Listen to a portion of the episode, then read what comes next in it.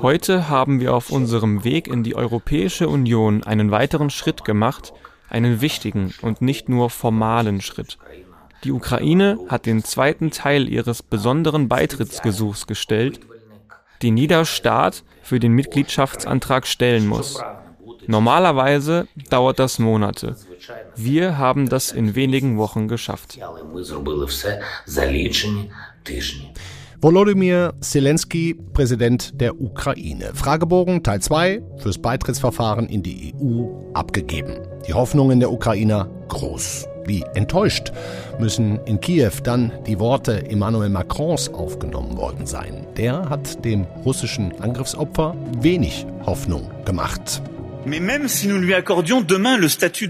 Auch wenn wir der Ukraine morgen schon den Status als Mitgliedschaftskandidat der Europäischen Union geben würden, wissen wir alle, dass der Beitrittsprozess mehrere Jahre dauern würde, wenn nicht sogar mehrere Jahrzehnte. En vérité, sans doute plusieurs décennies. Emmanuel Macron, Jahrzehnte, bis ein Beitritt formal stattfinden kann. Enttäuschend sicher für die Ukraine und weil Macron wie auch Scholz und die anderen führenden EU-Politiker sich dessen natürlich bewusst sind, haben sie gestern einen neuen Begriff geprägt, europäische politische Gemeinschaft. Eine Art Auffangbecken für alle, die zu einem demokratischen Europa gehören wollen, aber noch weit entfernt sind von der EU. Darüber sprechen wir heute. Unter anderem mit unserem Auslandspolitikchef Nicolas Busse, mit dem EU-Politiker Daniel Freund, Partei Die Grüne und unserem Brüssel-Korrespondenten Thomas Gutschka. Herzlich willkommen beim FAZ-Podcast für Deutschland. Wir haben Dienstag, den 10. Mai. Ich bin Andreas Krobock. Schön, dass Sie dabei sind.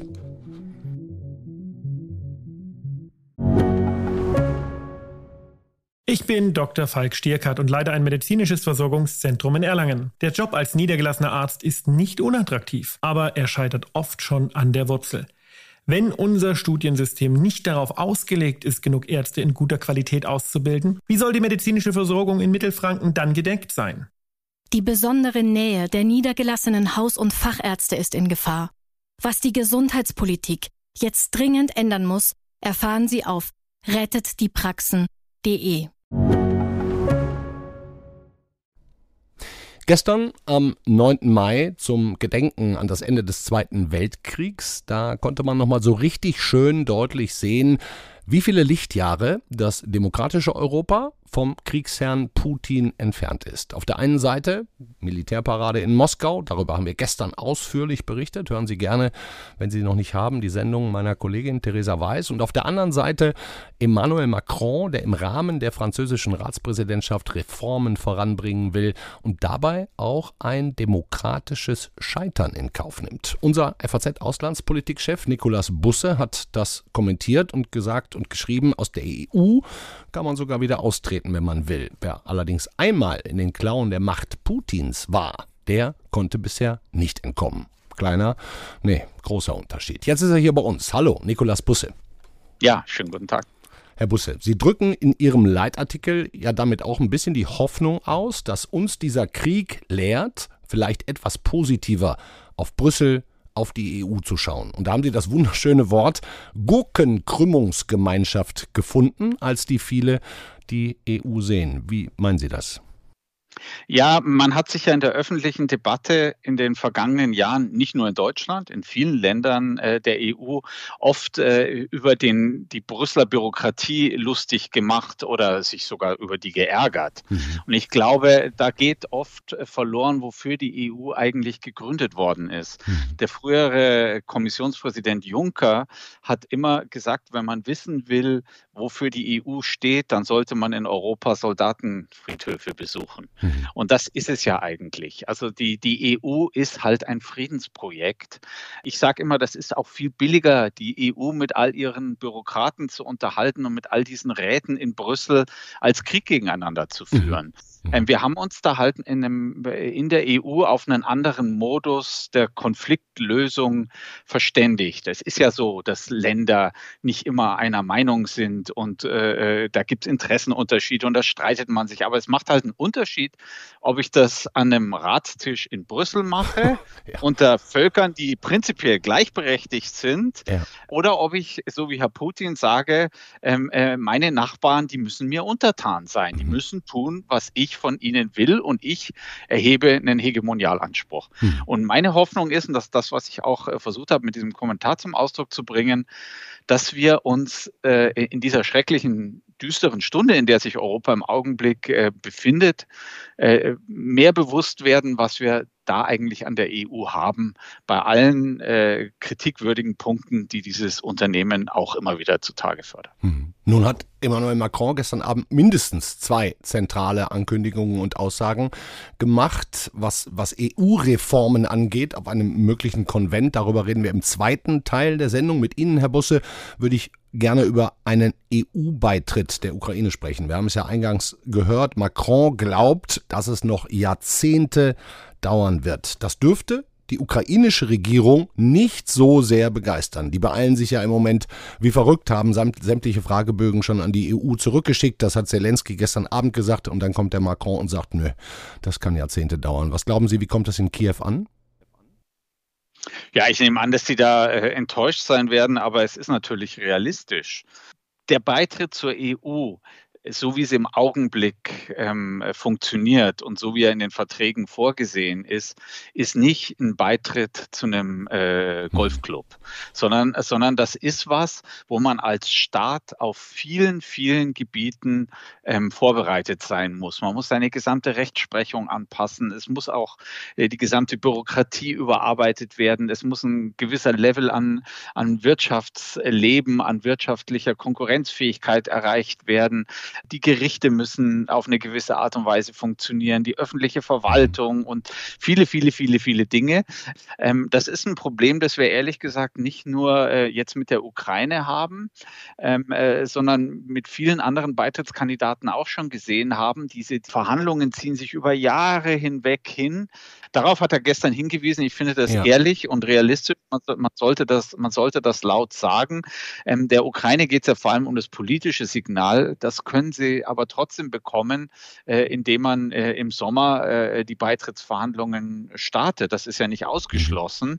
Ähm, äh, äh, aber, die, aber dass die dann sehr lange dauern werden, gerade wenn ein Land im Krieg ist, wo es all diese Reformen nicht vornehmen kann oder wenn dann nur in einem, in einem sehr eingeschränkten Maße, das erscheint mir doch offensichtlich. Wenn die Ukraine zumindest diesen Beitrittskandidatenstatus hätte, was in diesem Sommer, Sie sagen es, passieren könnte, ähm, hätten Sie denn dann auch Vorteile schon? Ja, man kann, man kann da natürlich äh, immer zusätzliche Vereinbarungen treffen, die dann den Austausch oder den, äh, oder den Handel oder äh, andere Dinge ähm, befördern, wobei die Ukraine ja schon sehr viel Unterstützung von, von Europa äh, ja. bekommt. Das ist so, ich sage das mal so ein bisschen flapsig, natürlich so ein bisschen der Trostpreis ähm, äh, dafür, dass sie nicht in der NATO gelandet sind. Dann sagen die, okay, dann, dann wenigstens in die EU und sie erinnern sich vielleicht an die, an die Debatte, Debatte, die es ähm, äh, vor, vor ein paar Wochen gegeben hat, als offenbar die Ukraine und Russland, wir wissen es ja nicht genau, aber offenbar haben die ja ähm, ernsthafter über so einen Neutralitätsstatus mhm. verhandelt.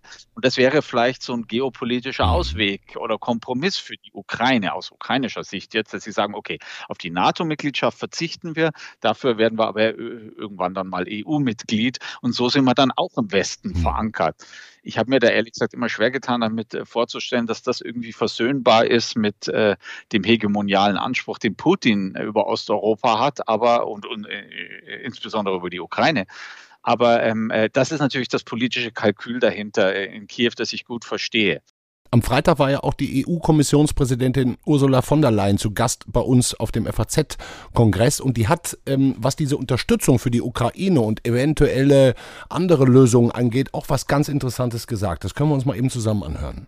Ich glaube, das Beste ist das folgende Vorgehen, nämlich dass wir sagen, Wir bauen jetzt einen Wiederaufbaufonds auf für die Ukraine und zwar nicht nur europäisch, sondern die ganzen internationalen Finanzinstitutionen müssen auch dabei sein und all die anderen Länder, die weltweit die Ukraine unterstützen, ganz vorneweg unsere amerikanischen Freunde, die wollen da auch mitmachen, mit dem folgenden Ziel. Massive Investitionen zum Wiederaufbau gekoppelt mit Reformen. Und diese Reformen und diese Investitionen können dann den Weg ebnen und auch den Prozess beschleunigen in unsere Europäische Union.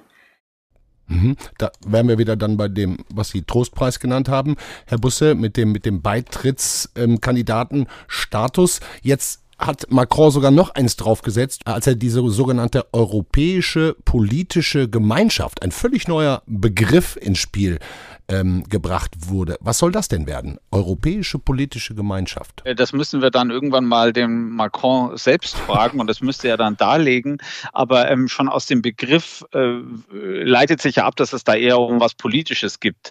Die bisherigen Assoziationsabkommen, die die EU ähm, hat oder Partnerschaftsabkommen mit anderen Staaten, die nicht Mitglieder sind, sind ja meistens wirtschaftlicher Natur. Da geht es um irgendwie so Freihandelsabkommen oder überhaupt Handelsabkommen. Und das klingt jetzt eher politisch, dass man sich so ein bisschen politisch abstimmt.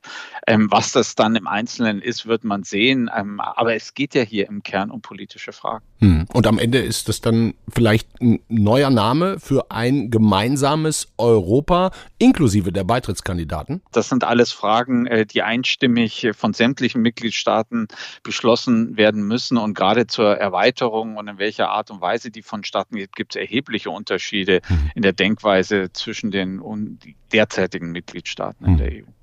Schöner Name wäre ja auch die Vereinigten Staaten von Europa. Ich glaube, das steht sogar so im Koalitionspapier, dass man das vorantreiben will. Ja, das ist, weil im Koalitionspapier ist von einem äh, föderalen Bundesstaat die Rede.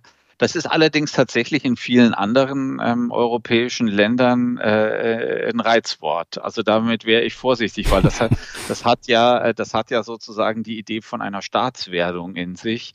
Und ähm, äh, äh, diese Europabegeisterung, die in Deutschland noch in Teilen ähm, der Bevölkerung oder zumindest der politischen Eliten herrscht und bestimmt in den Brüsseler äh, politischen Eliten, die wird ähm, äh, auf dem flachen Land in vielen Mitgliedstaaten nicht unbedingt geteilt. Da fühlen sich die Leute dann doch eher in ihrem in ihrer Nation zu Hause und wollen nicht irgendwie in, äh, in, in, so, in so einem europäischen Zusammenhang aufgehen. Hm. Scheint mir auch nicht notwendig zu sein. Also die, die EU funktioniert auch so ganz gut. Hm. Okay, über mögliche nationale Bewegungen und auch Gegnerschaften von EU-Reformen reden wir gleich ausführlich. Ihnen sage ich schon mal ganz herzlichen Dank und beste Grüße in die zweite Etage in die Politikredaktion. Dankeschön, Nikolas Busse. Bis bald. Tschüss.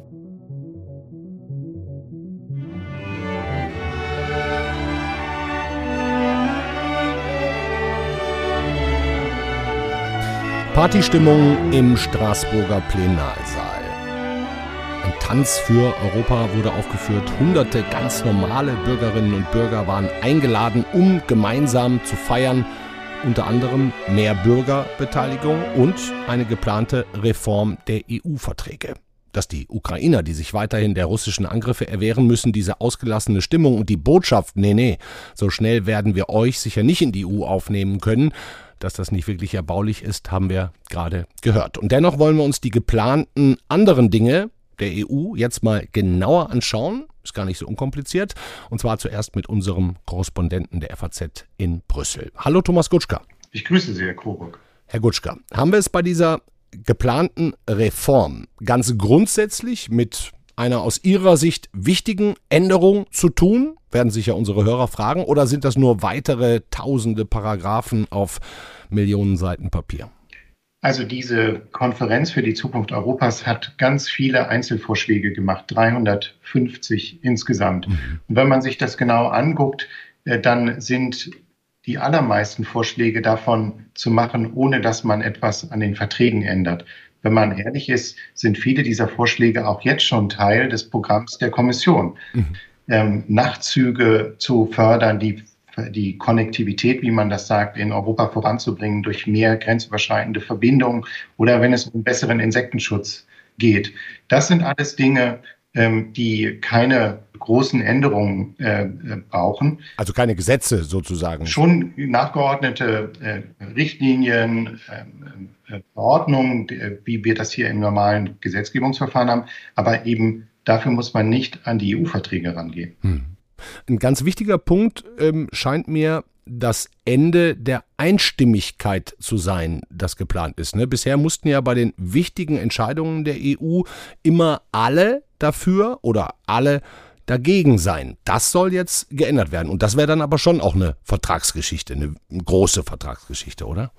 Ja, ähm, da geht es dann ans Eingemachte, wobei für diesen speziellen Fall, dass man auf einem Politikfeld von der Einstimmigkeit zur qualifizierten Mehrheit übergeht, gibt es tatsächlich eine Sonderklausel im geltenden EU-Vertrag, mit der man das machen kann, ohne dass man eine große Konferenz der Vertragsstaaten äh, einberufen muss und einen Konvent ähm, einrichten muss. Mhm. Das ließ sich also tatsächlich mit so einer mit sogenannten Passerellklausel machen. Trotzdem ist es so, man braucht immer Einstimmigkeit. Und diese Frage, ähm, da geht es natürlich allen Staaten um ihre nationale Entscheidungshoheit, um ihre nationale Souveränität. Wir reden hier ja über die Steuerpolitik, über die Haushaltspolitik und über die Außenpolitik, einschließlich der Verteidigungspolitik. Und wir alle wissen, wie schwierig solche Entscheidungen sind. In Deutschland zum Beispiel muss der Bundestag jedes Mal ein Mandat erteilen. Da kann die Regierung gar nicht in Brüssel zustimmen, ohne dass sie dieses Mandat hat. Und deswegen ist es immer notwendig, aus Sicht der allermeisten Regierungen ähm, zumindest hier eine, äh, eine Möglichkeit zu haben, oder sie brauchen eine nationale Möglichkeit, um dieser besonderen Verfassungslage auch gerecht zu werden. Hm. Nochmal zu dieser Einstimmigkeit. Warum will Frankreich und ja wohl auch Deutschland die weghaben? Ist es so ein bisschen äh, als eine Art Ausweg zu sehen, um dann Länder wie Ungarn oder Polen, die sich ja oft mit Gegenstimmen gegenseitig geholfen haben, um die härter an die Kandare zu nehmen? Oder wofür ist das geplant? Ja, das spielt auch eine Rolle, ähm, insbesondere weil die Einstimmigkeit ähm, auch in dem sogenannten Rechtsstaatsverfahren nach Artikel 7 des EU-Vertrags vorgeschrieben ist. Wenn man einen Staat sanktionieren will, weil er gravierende und anhaltende Rechtsstaatsverstöße ähm, hat, dann braucht man dafür eine einstimmige Entscheidung. Mhm. Der betroffene Staat selbst stimmt nicht mit, aber in diesem Fall ist es so, dass dann, wenn es um Ungarn geht, äh, Polen sich schützend vor Ungarn stellt und umgekehrt auch. Mhm. Und das sind eben die beiden Staaten, gegen die Verfahren laufen. Mhm. Und, und, und das würde dann damit sozusagen unmöglich gemacht, aber jetzt lassen Sie mich dreimal raten, Polen und Ungarn wären dagegen. Ganz genau. Und nicht nur Polen und Ungarn. Es äh, gibt auch viele andere Staaten, die sehr skeptisch sind, wenn es darum geht, hier die Entscheidungshoheit abzugeben. Das grundsätzliche Argument derer, die das fordern, ist, dass die Europäische Union entscheidungsfähig bleiben soll. Ähm, und zwar auch vor dem Hintergrund, dass sie ja weiter wachsen kann, mhm. wachsen soll, wenn zum Beispiel die Westbalkanstaaten aufgenommen werden. Und mit jedem Staat, den man zusätzlich hineinholt, wächst das Risiko, dass dieser eine Staat in einer ganz speziellen Frage alle anderen blockiert. Und wir wissen noch von der von dem letzten Mal, als man dieses Verfahren angewendet hat, 2002, 2003, als es einen Verfassungskonvent gab, wie schwierig das plötzlich wurde. Der einigte sich zwar auf einen Vorschlag, aber der wurde dann gleich in den ersten beiden Referenten abgelehnt, in Frankreich und in den Niederlanden, also sogar noch in zwei Gründerstaaten. Und daher rührt die Skepsis vieler Staaten, die eben nicht wollen, dass sie äh, hier in eine solche Situation kommen, wo sie ein Referendum abhalten müssen, wo das dann natürlich auch von bestimmten Gruppen instrumentalisiert werden könnte. Mhm. Und hinzu kommt, dass es einfach eine Menge Staaten in Europa gibt, die auch nicht wollen, dass die Union weiter vertieft wird, die im Gegenteil jetzt schon bei der Politik sich immer wieder Ausnahmen äh, aushandeln äh, und äh, doch in Sorge sind, dass ihr nationaler Entscheidungsspielraum immer kleiner wird. Hm. Herr Guschka, ganz ehrlich, für mich hört sich das jetzt ein bisschen so an, als würde sich die Katze in den Schwanz beißen, denn ähm, wir brauchen quasi Einstimmigkeit, um das Gesetz der Einstimmigkeit ähm, abzuschaffen. Ganz ehrlich, diese Einstimmigkeit ist nicht besonders wahrscheinlich. Das stimmt. Ähm, allerdings muss man sagen, um den Konvent selbst einzuberufen, reicht die einfache Mehrheit mhm. der Mitgliedstaaten. Also nur für diesen prozeduralen Schritt, nicht für das Ergebnis. Mhm. Und ähm, die entscheidende Frage ist, ob es gelingt, hier 14 Länder zu finden, die bereit sind, das zu unterstützen. Bis jetzt sind es nur sechs. Deutschland, Frankreich, Italien und die drei Benelux-Länder, mhm. was genau die sechs Gründerstaaten der Europäischen Union sind. Und gestern haben 13 andere Staaten, also fast schon die Mehrheit, davor gewarnt, jetzt auf voreilige Weise ein Vertrag, Verfahren zur Vertragsänderung einzuleiten. Mhm. Und das war genau die Warnung, jetzt schon im Juni einen solchen Beschluss zu fassen. Mhm. Dankeschön, Thomas Gutschka. Beste Grüße nach Brüssel. Sehr gerne. Wir haben jetzt über die geplanten EU-Reformen gesprochen, ausgehend vor allem vom Plan der sechs Gründungsmitglieder. Und einer, der mit in den Arbeitsgruppen saß, in leitender Funktion, einer, der dieses Reformprojekt mit vollem Einsatz vorantreibt, ist der Europaabgeordnete der Grünen Daniel Freund. Und der ist uns jetzt zugeschaltet. Freue mich. Hallo, Herr Freund. Schönen guten Tag. Hallo. Alle, mit denen ich gesprochen habe, Herr Freund, sagen überwiegend gute bis sehr gute Ideen. Abschaffung der Einstimmigkeit, mehr Rechte für das Parlament, im Gesundheitsbereich mehr Rechte für die EU-Kommission, dazu diese sehr demokratisch anmutende Bürgerbeteiligung. Was von all diesen Punkten ist Ihnen das wichtigste Anliegen? Also das Thema, was immer wieder kam, ist die Frage der Einstimmigkeit. Mhm. Äh, das hat man vor allen Dingen in den in, viel, in den vielen Gesprächen mit den Bürgerinnen und Bürgern gehört. Die sagen dann natürlich erstmal, naja, wir wollen, äh, dass unsere Grundwerte und die Rechtsstaatlichkeit ordentlich verteidigt werden. Oder wir wollen, dass Großunternehmen endlich wenigstens ein bisschen Steuern zahlen in der Europäischen Union. Oder wir wollen in der Welt mit einer starken Stimme sprechen, wenn es um Krieg und Frieden geht. Mhm. Aber am Ende, warum passiert es nicht? Man kommt sehr schnell immer auf die Frage der Einstimmigkeit und das haben die Bürgerinnen und Bürger auch sehr stark und sehr schnell verstanden und deshalb das an allen Stellen immer empfohlen. Mhm. Nun hat uns unser Brüssel-Korrespondent Thomas Gutschka gerade schon durchdekliniert, wie viele Länder bei einem Konvent im Sommer noch umgestimmt werden müssten. Denn es braucht ja zum Beispiel eine einstimmige Entscheidung, um in Zukunft eben nicht mehr einstimmig entscheiden zu müssen. Haben Sie auf dem Schirm, Herr Freund, wie viele Mitglieder Sie noch umstimmen müssen in den nächsten Wochen und Monaten? Also um die Debatte anzufangen, um erstmal einen Konvent einzuberufen, brauchen wir eine, eine einfache Mehrheit im Rat. Mhm. Dafür brauchen wir 14 Länder. Da sind wir gar nicht so weit von entfernt. Äh, das genaue äh, Verhältnis wissen wir im Moment noch nicht, aber zwei, drei Länder oder so müssen wir, glaube ich, umstimmen, um, um das zu bekommen. Und ich glaube, das ist möglich. Um am Ende dann einen neuen Vertrag zu verabschieden und in allen Mitgliedsländern zu ratifizieren, da braucht es dann in der Tat der Ein die Einstimmigkeit. Hm. Ich glaube, wir können das schaffen, wenn wir drei Punkte dabei beachten. Einmal braucht es dafür ein größeres Reformpaket, möglichst nicht nur eine einzige Frage, so dass für viele Länder schon mal was dabei ist in diesem Paket. Mhm. Zweitens, glaube ich, muss Geld mit in das Paket rein. Wir haben das äh, ja. Wir haben das gesehen, als wir das letzte Mal den siebenjährigen Haushalt beschlossen haben, die Corona-Hilfen, aber eben auch den Rechtsstaatsmechanismus, gegen den Polen und Ungarn ihr Veto eingelegt haben. Hm. Aber am Ende wollten sie dabei sein, weil eben auch Geld, äh, Geld mit dabei war. Hm. Wir, wir, brauchen sowieso mehr Investitionen in Europa, deswegen ist das, glaube ich, äh, gut, wenn wir das machen. Und das Dritte, was uns hilft, Hört sich ist, fast an wie Stimmen kaufen, Herr Freund. ja, also äh, ganz so, ganz so würde ich nicht sagen. Aber natürlich ne, ein, ein größeres Paket, in in dem es eben auch ums Geld geht, hilft einfach äh, dafür zu sorgen, dass am Ende alle dem zustimmen können. Und der dritte Punkt ist, dass wir bestimmte Reformen im Zweifel eben auch mit einer Gruppe äh, von, von Staaten äh, machen können, die schon mal vorangehen wollen. Mhm. Auch das, mir geht es nicht darum zu sagen, äh, wir machen jetzt bestimmte Reformen, ohne dass alle mit dabei sind.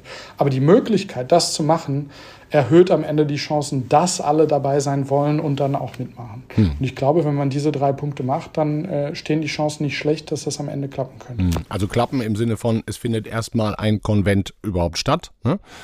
Das, zweit, ja. das, zweit, das ist ja, glaube ich, das Wichtigste für Sie überhaupt, einen Konvent erstmal herbeizuführen. Denn wenn das jetzt unter Frankreichs Ratsvorsitz nicht klappt, dann werden die Tschechen, die als nächstes kommen und die Schweden danach eher wenig in dieser Richtung unternehmen. Das ist Ihnen klar. Also ich glaube, am Ende kommt es darauf an, ob es eine Mehrheit im Rat gibt. Also auch eine tschechische Ratspräsidentschaft, die ist ja dann nicht nur dafür da, sozusagen die tschechischen Interessen zu vertreten, sondern die Ratspräsidentschaft organisiert die Meinungsfindung und die, die Mehrheit im Rat. Also mhm. wenn es diese Mehrheit gibt, dann glaube ich nicht, dass die tschechische Ratspräsidentschaft am Ende ihre, ihre Präsidentschaft quasi dafür missbraucht, das nicht zuzulassen. Mhm. Man kann ja auch die Ratspräsidentschaft am Ende überstimmen, wenn das nötig ist. Aber ähm, ja, in, in der Tat wäre gut, auch ne? nicht dafür, dass wir das noch unter der französischen Ratspräsidentschaft auf den Weg bringen. Okay, dann Herr Freund, wir gehen mal davon aus, Sie schaffen das. Die paar Länder, die jetzt für 14 noch fehlen, werden überzeugt. Dann gibt es einen Konvent und dann werden ja verschiedene Punkte besprochen und wahrscheinlich dann auch abgestimmt. Ne? Und zum Beispiel diese einstimmige Entscheidung. Für wie groß halten Sie denn die Chance, dass wenn das so weit kommt, dass wirklich alle einstimmig sagen, wir wollen keine einstimmigen Entscheidungen mehr. Also wenn Sie mich jetzt mal ehrlich fragen, ich würde die Chance so im Bereich 0,01 Prozent sehen. Wie, wie hoch Sie?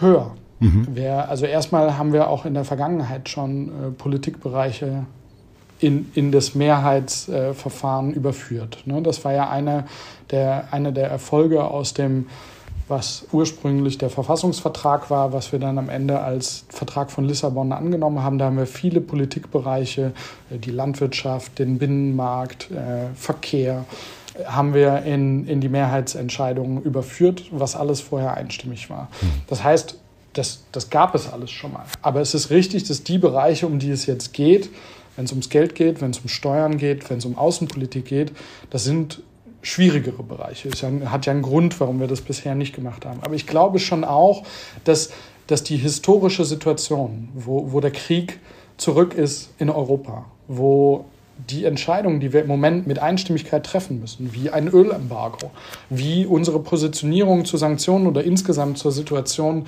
in der Ukraine, glaube ich, allen nochmal aufgezeigt haben, wie gefährlich die Einstimmigkeit für, für uns in Europa sein kann, wie verwundbar es ist uns macht, wie es im Zweifel Handlungsfähigkeit bedeutet oder, und das sehen wir jetzt gerade am Ölembargo, wie einzelne Länder, wie einzelne Regierungschefs, das, was Viktor Orban jetzt gerade macht. Hm. Er weiß ja, er kann das Ölembargo am Ende nicht verhindern. Hm. Aber er benutzt sein Veto jetzt gerade dafür, den Preis in die Höhe zu treiben, um möglichst viel noch für sich rauszuholen, dass die EU ihm irgendwas geben muss, damit er am Ende die Blockade aufgibt. Und ich glaube, das verstehen instinktiv auch alle anderen gerade, äh, dass, dass wir so in Zukunft äh, nicht mehr Entscheidungen treffen können in der Europäischen Union, wenn wir noch eine Rolle spielen wollen äh, in den nächsten Jahrzehnten auf dieser Weltbühne. Und wie wollen Sie Orban überzeugen für oder vielmehr gegen diese Einstimmigkeit zu entscheiden? Wenn in der Situation dann äh, Viktor Orban das alles blockiert, dann glaube ich, wird der Druck am Ende äh, so groß, dass man, dass man das auch hinbekommen kann. Hm. Die Frage ist, wie, wie hoch der Preis ist, äh, den, den man da, da bezahlen muss.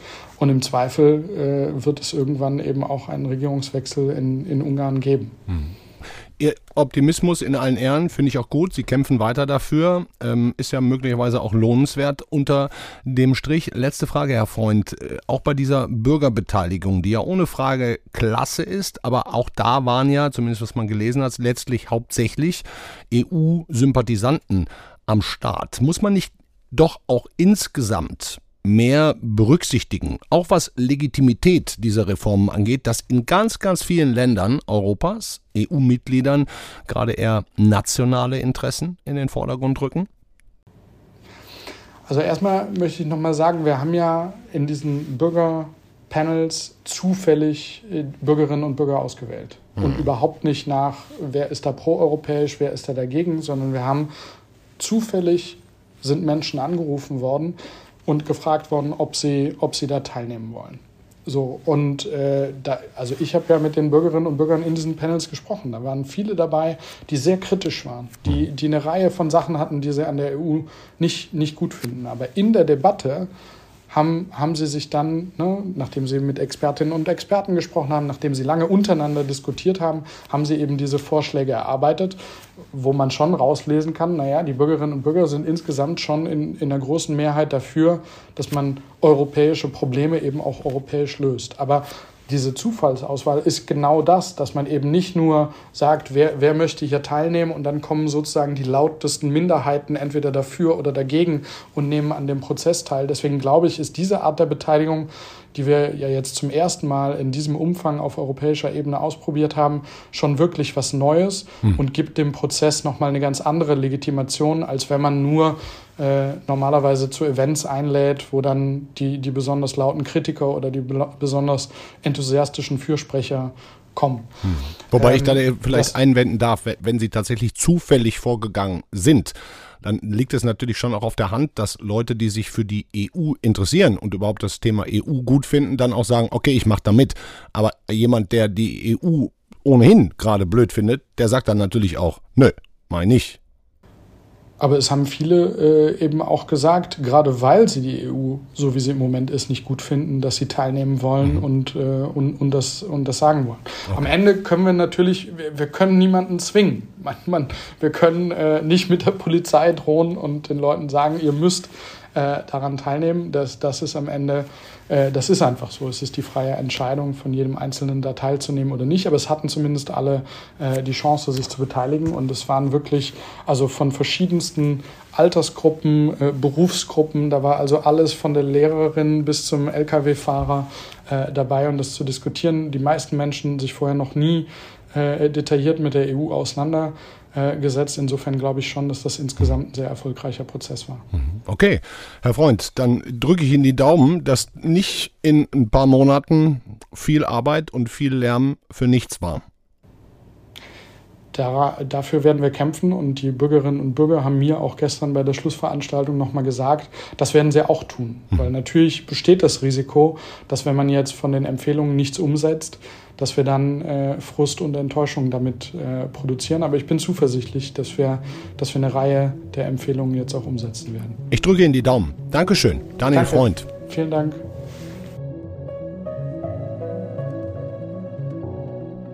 Das war der FAZ-Podcast für Deutschland an diesem Dienstag, den 10. Mai.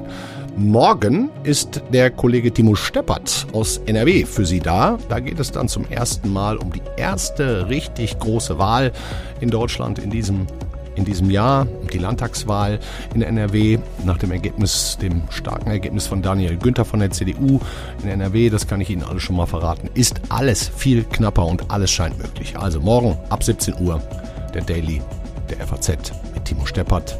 Von meiner Seite Ihnen einen schönen Abend. Ciao.